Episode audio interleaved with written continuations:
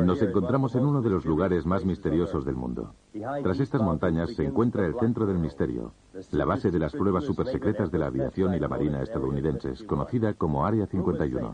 Aquí se someten a ensayo las naves espaciales y extraterrestres recuperadas por las Fuerzas Armadas norteamericanas. El objetivo de esta filmación era el arrojar luz sobre las informaciones secretas y al final hemos conseguido incluso avistar uno de esos misteriosos ovnis, precisamente aquí, junto a este buzón de correo en el desierto, en la carretera de Groom Lake. Era un funcionario federal enviado a la zona para recoger a un hombre, un evadido. Cuando llegó a la verja de Groom Lake para efectuar el arresto, le dejaron entrar.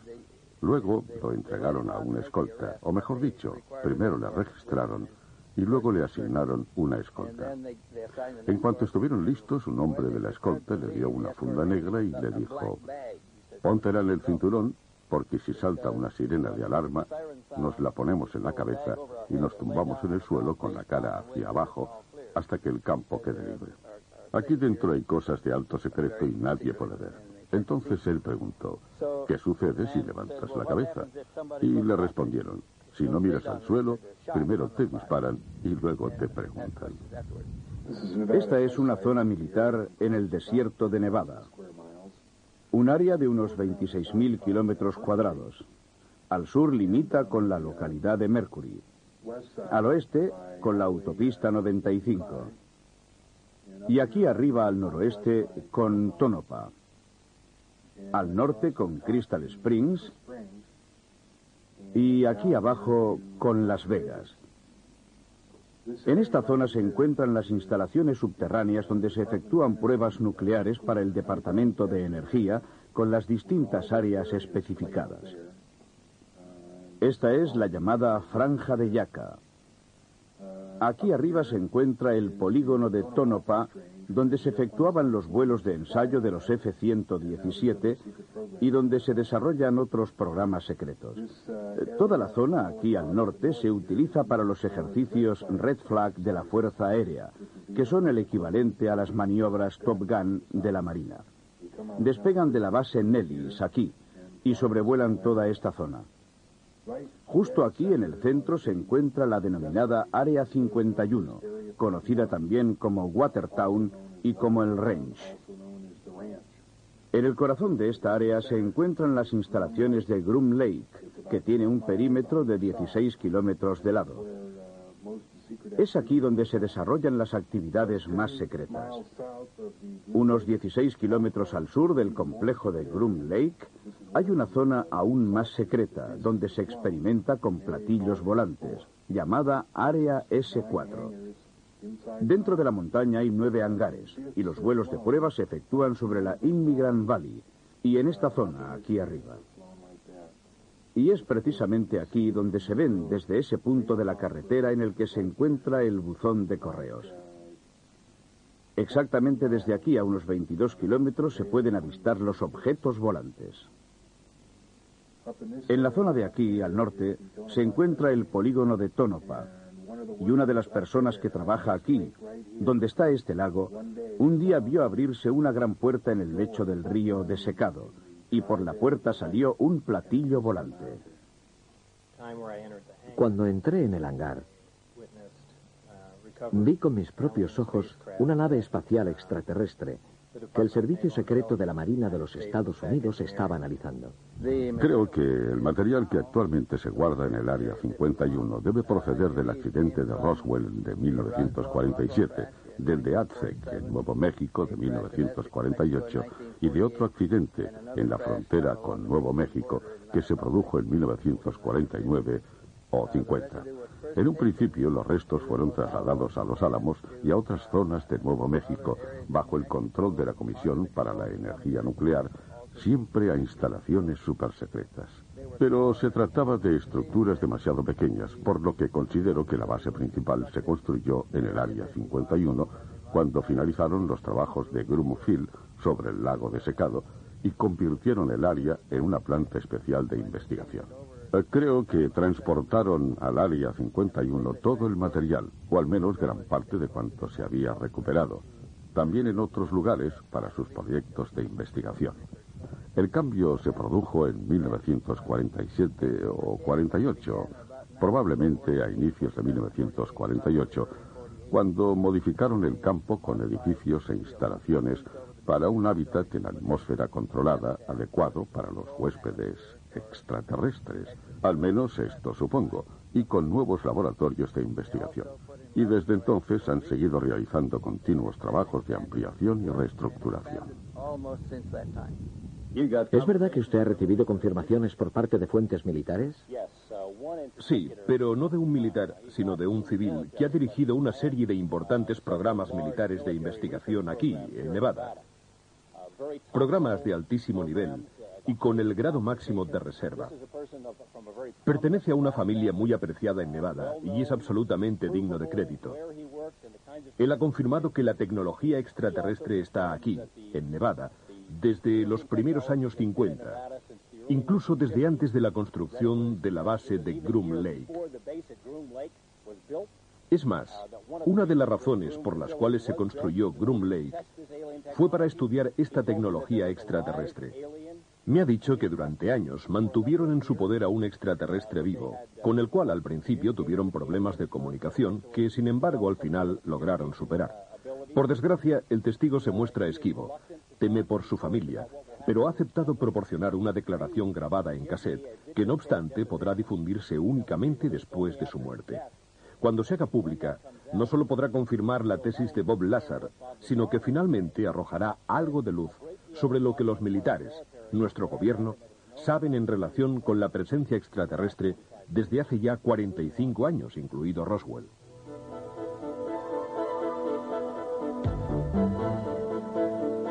Numerosos testigos han podido ver, fotografiar y filmar los misteriosos objetos que evolucionan sobre el Área 51.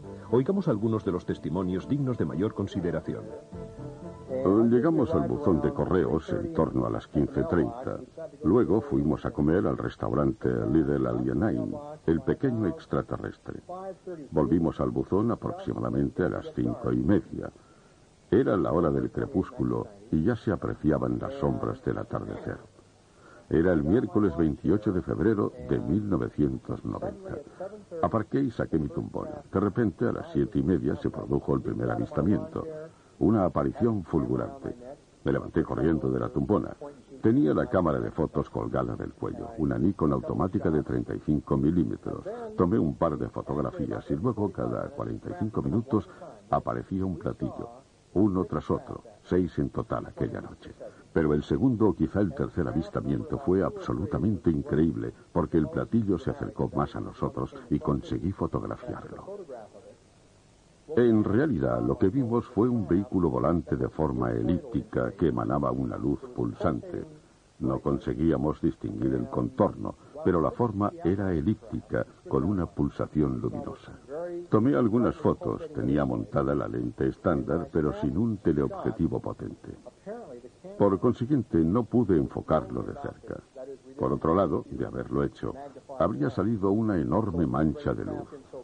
Pero el disparo debió producirse en el momento en el que el platillo se encontraba en el intervalo entre dos pulsaciones, de manera que la foto muestra la imagen nítida del platillo con su contorno. Fue un golpe de suerte. Estábamos en el lugar adecuado, en el momento adecuado y con el equipo fotográfico adecuado. ¿Qué sucedió la noche que fuisteis a Groom Lake en las proximidades del Área 51? Bueno, esa noche, el 21 de febrero de 1990, acompañé a un equipo de la Nippon Television Network a grabar un vuelo de prueba de un objeto sobre el Groom Lake, en la zona conocida como Área 51. Llegamos al lugar justo después de la puesta de sol, siguiendo las indicaciones que ese mismo día nos había dado el señor Lazar. Es decir, que después del ocaso nos situáramos junto al buzón de correos en la carretera 375 y miráramos hacia el sur, en dirección a Groom Mountain y a las colinas Jumbles, para ver las pruebas de vuelo de esos objetos. Cuando llegamos allí, alrededor de las 6.45, vimos de repente una luz naranja amarillenta que apareció sobre las colinas Jumbles y que se movió hacia la derecha durante unos 15 segundos. Luego, a las 20.15 en punto, efectuamos un segundo avistamiento del mismo objeto, que apareció sobre las colinas, se elevó haciéndose bien visible y se desplazó hacia la derecha. Y justo en ese instante descendió en altura e invirtió el rumbo. Yo estimé una pérdida de altura de unos 1.500 metros. Por consiguiente, una pérdida de altura y una súbita inversión de rumbo. No he visto en mi vida nada parecido. Y sin duda, se trataba de un vuelo de prueba de un objeto volador anómalo. Una demostración de una tecnología y de un sistema de propulsión muy sofisticados. No sabemos lo que era, pero sin duda lo de aquella noche fue un auténtico ensayo de vuelo. Empecé a interesarme por la cuestión Área 51 el 26 de febrero de 1991, la fecha de mi primer viaje al lugar. Esa ha sido la ocasión en la que más cerca he estado de un platillo volante. Era la primera vez que veía un ovni. Estaba en el coche con un amigo y un objeto muy grande empezó a brillar justo encima de nuestro automóvil y a flotar a cerca de un kilómetro y medio de nosotros, en medio del desierto. Salimos a toda prisa del coche y empezamos a correr y a unos cientos de metros delante de nosotros estaba ese objeto en forma de platillo, con un diámetro de unos 12 metros. Era algo así como un plato con una taza de té encima. Emanaba primero una fuerte luz en rojo anaranjada y luego de un amarillo muy brillante. De repente la luz se tornó tan fuerte que pensamos que el objeto estaba a punto de estallar, pero ascendió unos 70 metros y luego empezó a bajar oscilando como una hoja para volver a posarse en el suelo. Era un objeto absolutamente increíble. Yo estaba realmente entusiasmado, porque en toda mi vida no había visto nunca nada parecido. Al final sufrimos unas quemaduras en la cara, una ligera contaminación por radiaciones y fiebre alta durante tres o cuatro días, debida quizá a la exposición a las radiaciones.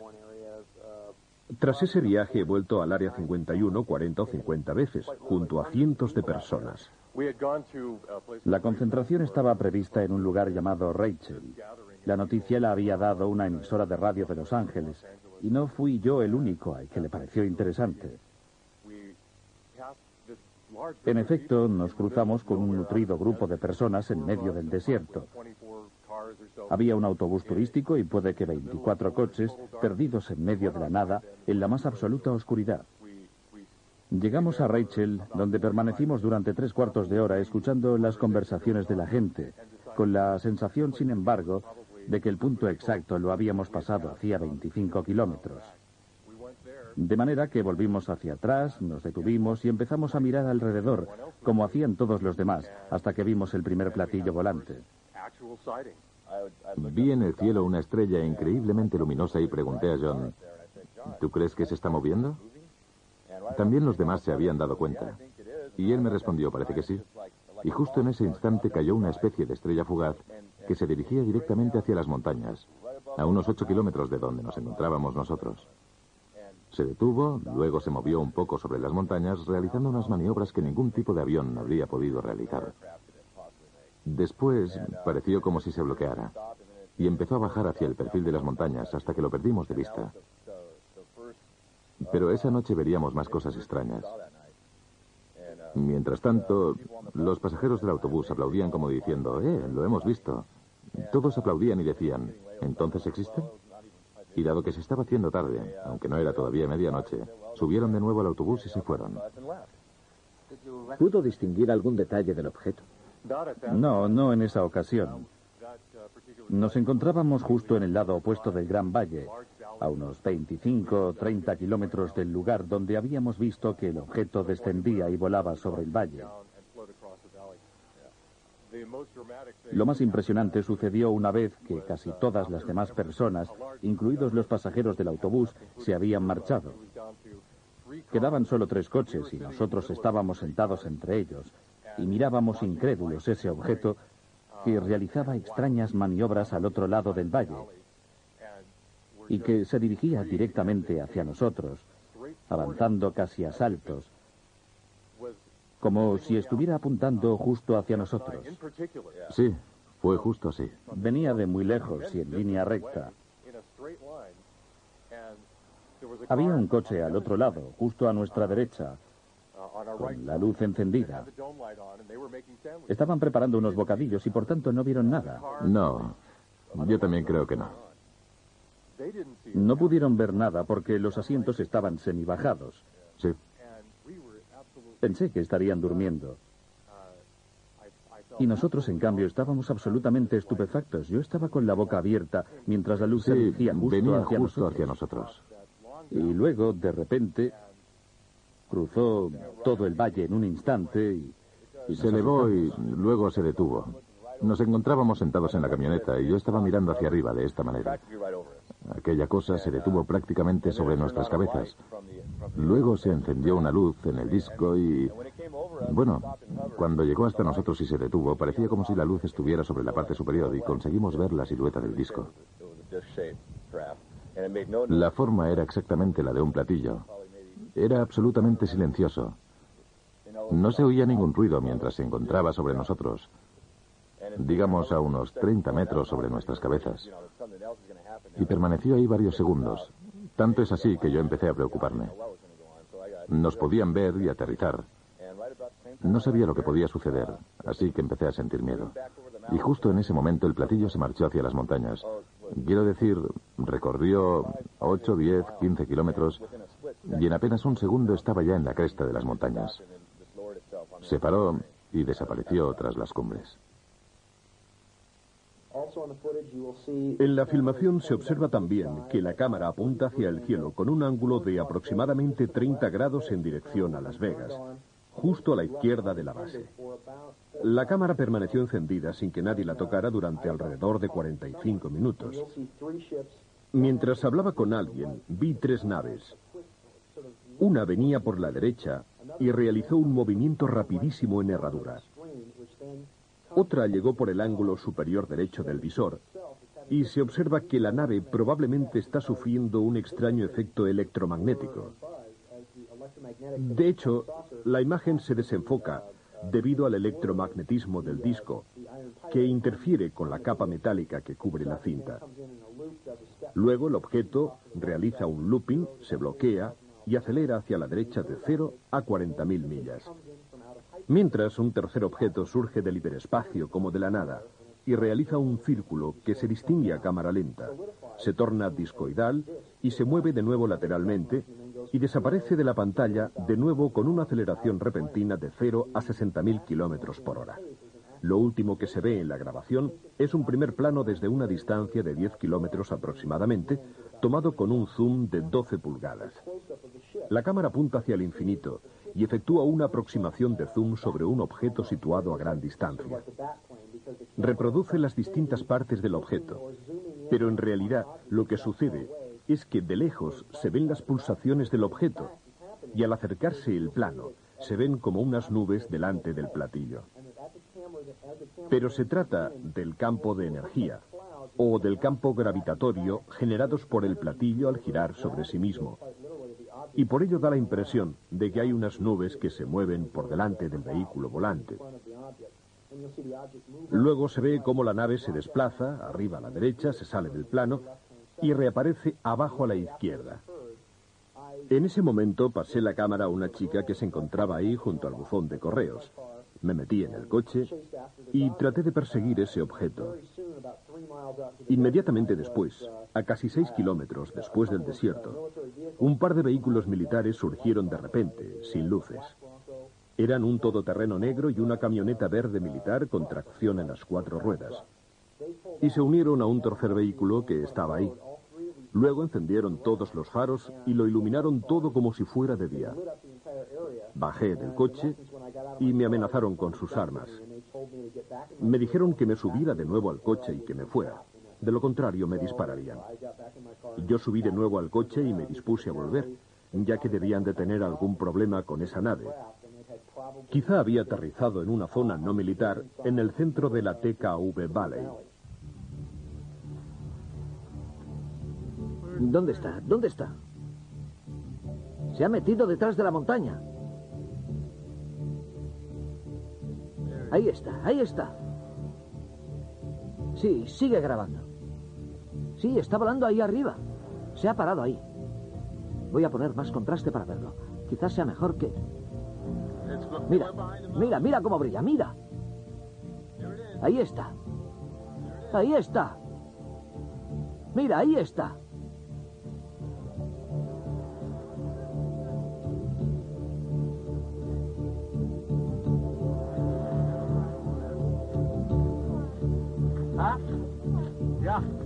Flying is it's going continue next stop.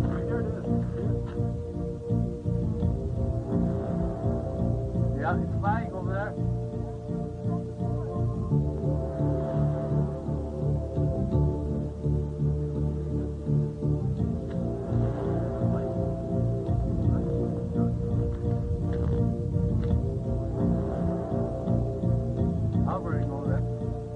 Had to put the gain on just to see it.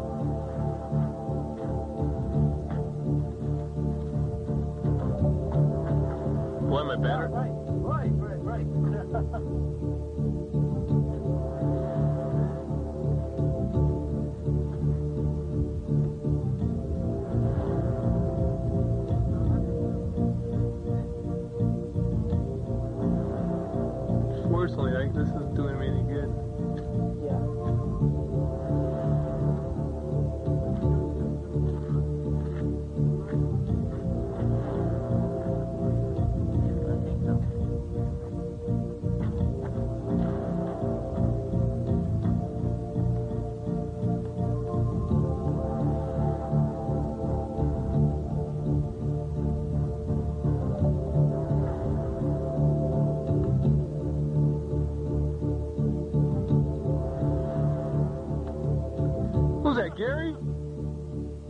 shut up.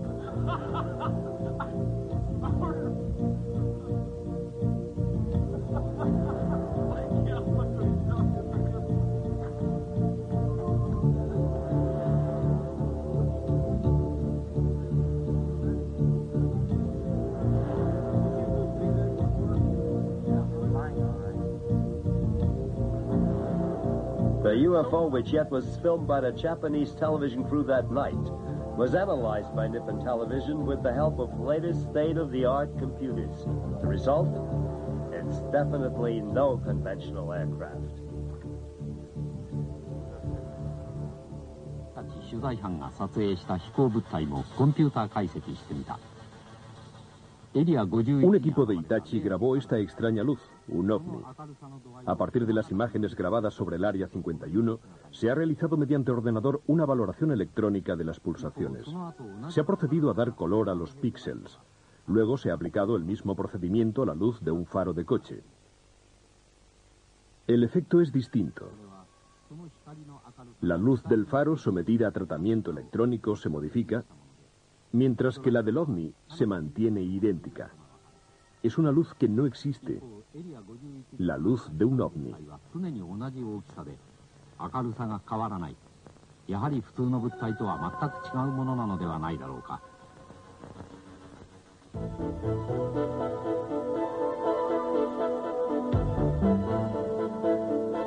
Querría subrayar que en el Área 51 existen tres sistemas distintos de seguridad. Uno a lo largo del perímetro externo, otro interno y el servicio normal de seguridad militar, más los servicios de seguridad automatizados. Estamos hablando de la seguridad a lo largo del perímetro externo. La vigilancia del Área 51 corre a cargo de sociedades semiprivadas como la Wognap Corporation. Nosotros la llamamos WOGNAP SS por la forma en la que trabajan, aunque en realidad su nombre es WOGNAP Servicios de Seguridad. Son los encargados de la vigilancia del perímetro externo del Área 51. Y dado que se trata de una compañía semiprivada, eh, no llevan ningún distintivo.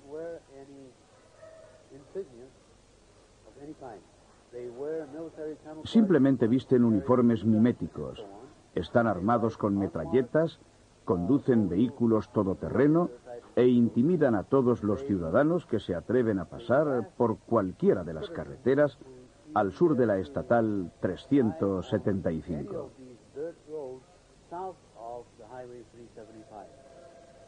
Como ciudadanos tenemos pleno derecho a circular por esos lugares siempre y cuando no se sobrepasen las señales de prohibición. Nuestra vida corrió serio peligro por la acción de un helicóptero que efectuaba maniobras muy peligrosas cuando nos encontrábamos en terreno público el día 16 de mayo de 1991.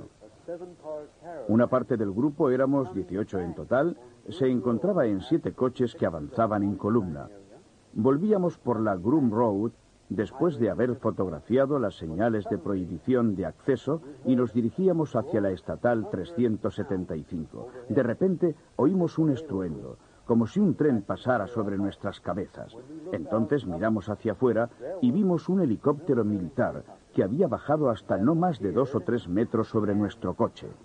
El objetivo era el de asustarnos, digamos que de disuasión durante los 15 o 16 minutos siguientes, tratamos de huir del helicóptero, eh, que como ya he dicho, carecía de distintivo alguno y que mantenía contacto directo con los todoterreno que nos habían seguido antes. En cualquier caso, tratábamos desesperadamente de salir de esa zona y fuimos perseguidos por el helicóptero durante 15 minutos. Hubo un momento en el que incluso el helicóptero viró y empezó a avanzar contra nosotros a la misma altura que nuestros coches para intimidarnos con maniobras ilegales. Maniobras que ponían en serio peligro nuestra vida. He podido entrevistar a varias personas que habían trabajado en la base de Groom Lake. Una de ellas participó en programas de alto secreto durante 12 de sus 30 años de servicio. Eh, cuando nos conocimos, lo primero que le pregunté fue ¿Usted cree en los zombies? Él me miró directamente a los ojos y me respondió, puedo afirmar con toda seguridad que los ovnis existen realmente. ¿Puede decirme algo más? Y él dijo, no, no puedo. Un año después nos encontramos de nuevo para hablar de la actividad de Groom Lake y le volví a preguntar, bien, usted tendrá cierta idea de lo que sucede allí abajo. Y él respondió, mire, puedo contarle nada hasta el 2025. Pero tenemos cosas en el desierto de Nevada que serían la envidia incluso de George Lucas.